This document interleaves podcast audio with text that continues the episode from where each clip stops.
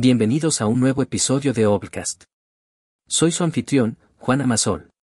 Hoy, les traigo una joya literaria que no solo conmueve, sino también inspira y enseña. Estamos hablando de El monje que vendió su Ferrari, un libro escrito por Robin Sharma, que narra la historia de un exitoso abogado que, tras sufrir un infarto, decide vender todas sus posesiones y viajar a los Himalayas en busca de sabiduría y serenidad.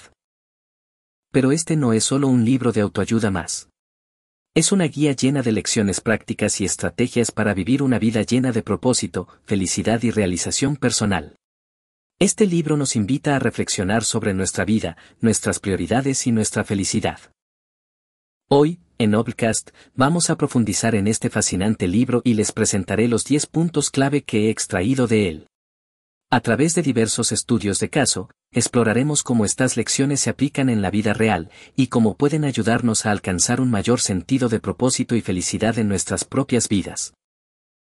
Entonces, si estás listo para embarcarte en este viaje de autoexploración y aprendizaje, ponte cómodo y vamos a adentrarnos en el inspirador mundo del monje que vendió su Ferrari.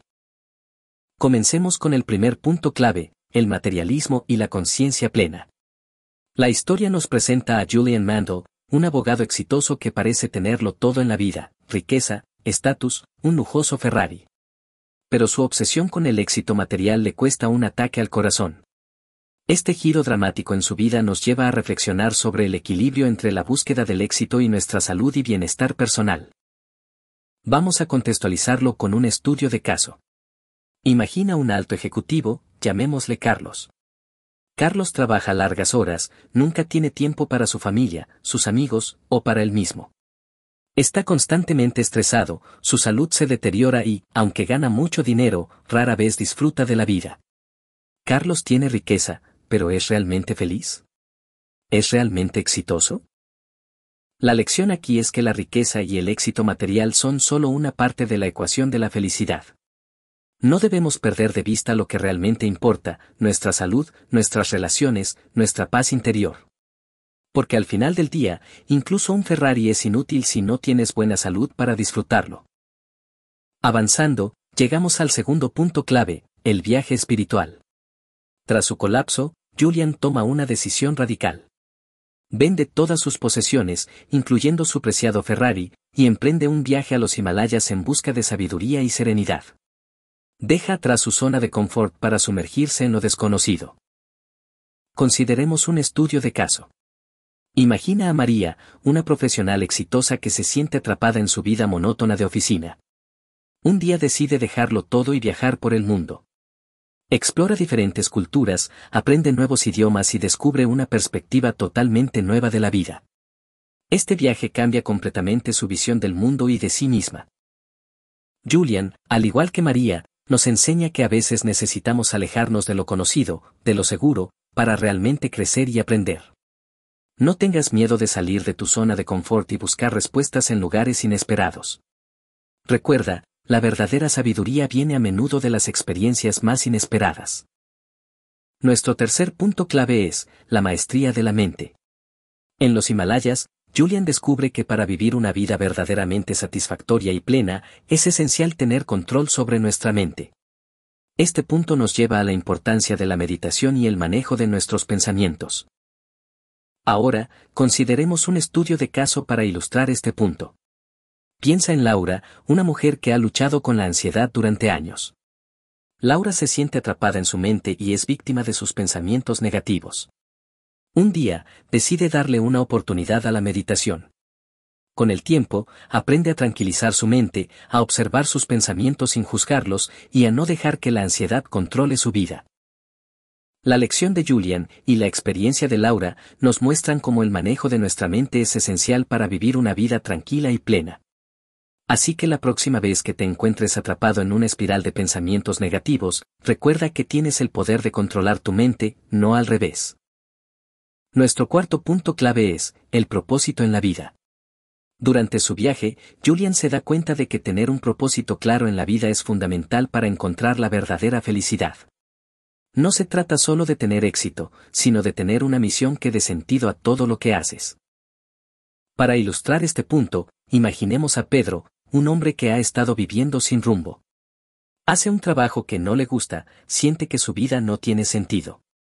Un día, descubre su pasión por la música. Decide dedicarse a ella y, a pesar de las dificultades, se siente más feliz que nunca. Por fin, tiene un propósito que le da sentido a su vida.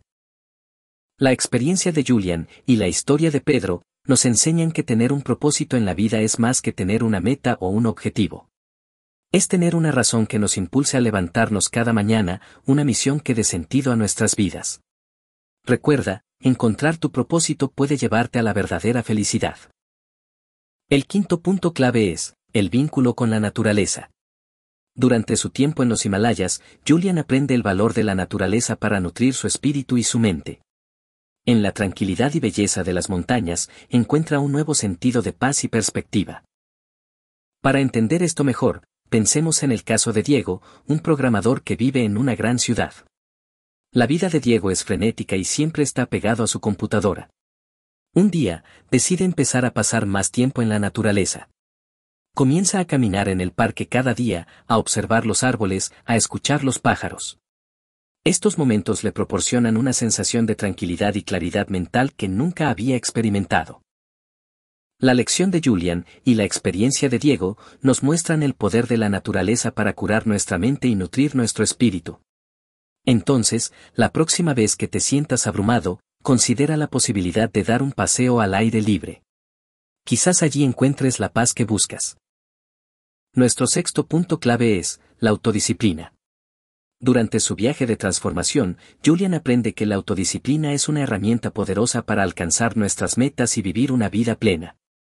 Sin autodisciplina, nuestras ambiciones y sueños pueden quedar en meros deseos. Consideremos el caso de Andrea, una mujer que siempre ha soñado con escribir una novela pero cada vez que se sienta a escribir, se distrae fácilmente y termina procrastinando. Un día, decide establecer un horario fijo para escribir, sin importar lo que pase. Con el tiempo, y gracias a su autodisciplina, logra finalmente escribir su novela. La historia de Julian y la experiencia de Andrea nos muestran que la autodisciplina es esencial para lograr nuestras metas. No se trata de limitar nuestras libertades, sino de establecer un control que nos permita concentrarnos en lo que realmente importa. Así que recuerda, la próxima vez que te sientas tentado a procrastinar, haz un esfuerzo y mantén el enfoque. Tu futuro yo te lo agradecerá. El séptimo punto clave es, la gratitud. Julian se da cuenta de que valorar lo que tenemos en lugar de ansiar lo que no tenemos puede traer un sentido profundo de contentamiento y felicidad. La gratitud puede ser un poderoso antídoto contra el estrés, la ansiedad y la insatisfacción.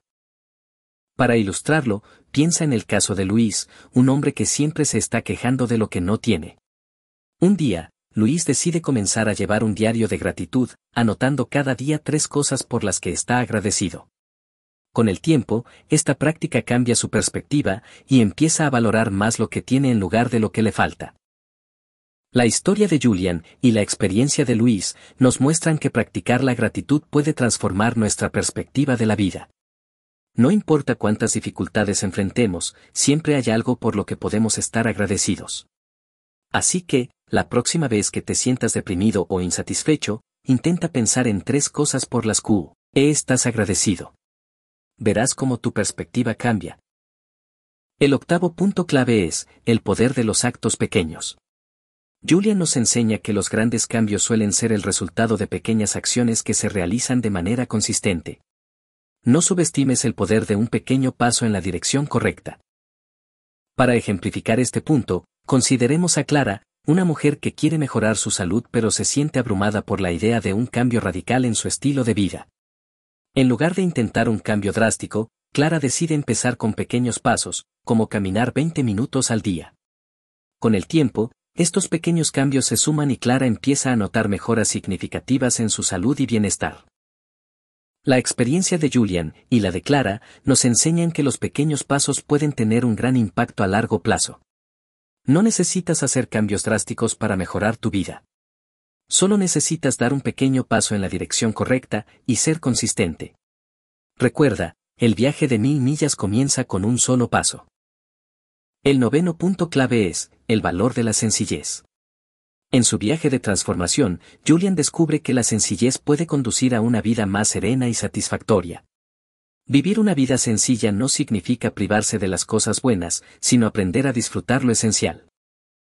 Para ilustrar esto, imaginemos a Raúl, un hombre que vive en un constante desorden, tanto en su hogar como en su mente. Un día, decide adoptar un enfoque minimalista y se deshace de las cosas que no necesita. Este cambio no solo limpia su casa, sino que también despeja su mente y le trae una sensación de paz y claridad que nunca había experimentado. La lección de Julian y la experiencia de Raúl nos muestran que la sencillez puede ser una herramienta poderosa para mejorar nuestra vida. Deshacerte del desorden, tanto físico como mental, puede liberarte para concentrarte en lo que realmente importa. Entonces, la próxima vez que te sientas abrumado, considera la posibilidad de simplificar tu vida. Puede que te sorprenda el impacto que puede tener.